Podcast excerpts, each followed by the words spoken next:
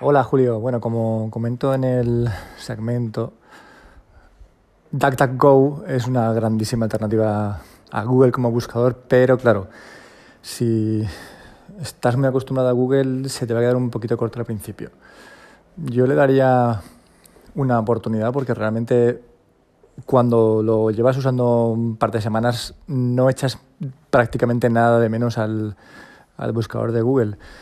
Y sobre lo que comentas del iPhone, eh, las opciones de Safari en ajustes te deja seleccionar el buscador que tú quieras. Puedes elegir Yahoo, puedes elegir Google, puedes elegir DuckDuckGo y puedes elegir otro más que ahora mismo no estoy seguro de si es Amazon.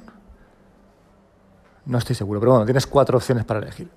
Así que nada mal. Un saludo.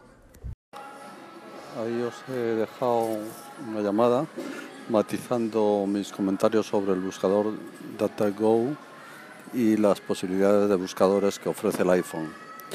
Eh, cuando yo hice mi comentario ya decía que no estaba muy seguro, pero lo bueno de la llamada es que amplía la información dando una gran gama de posibilidades entre los buscadores. Lógicamente Apple no quiere casarse o quiere casarse lo menos posible con Google, aunque solo sea por agravios del pasado. Y, bueno, luego también está el tema de los datos que se jactan de, que son una empresa que no juega con los datos de los, de los clientes. En ese sentido tiene bastante sentido el que no solo apuesten por DuckDuckGo, sino por otros buscadores y yo creo que es interesante eh, conocer todo eso y más cómo están las, las cosas ahora en cuanto a privacidad y seguridad de datos. Ahí os dejo, gracias.